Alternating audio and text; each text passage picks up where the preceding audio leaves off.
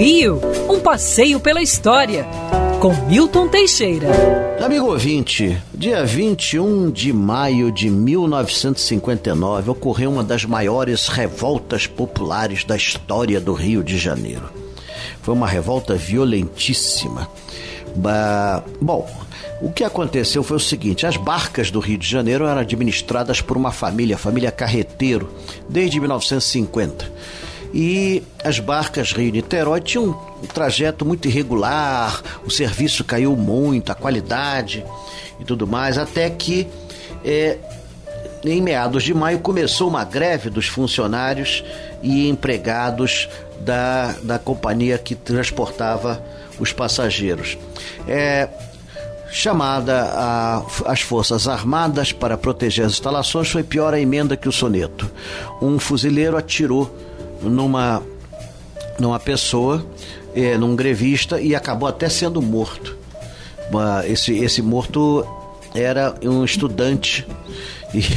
E isso começou um quebra-quebra que vai durar dias e dias, gerando mortos e 122 feridos.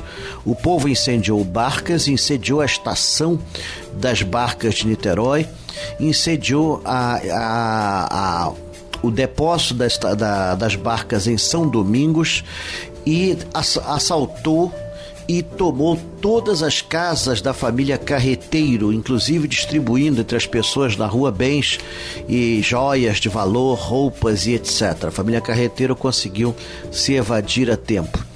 Esse quebra-quebra durou vários dias em Niterói e o, o, o Ricardo Boechat, nosso saudoso carequinha, contava que até o pai dele participou jogando um sapato numa vidraça. Chegando em casa com um sapato só no pé. Mas, seja como for, depois disso o serviço de barcas foi estadualizado.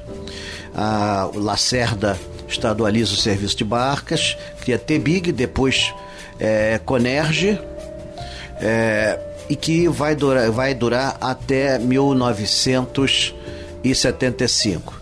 Recentemente, o serviço voltou a ser privatizado e, e houve grandes melhorias com a introdução das barcas chinesas com capacidade de até 2.000, 2.500 pessoas. Quer ouvir essa coluna novamente?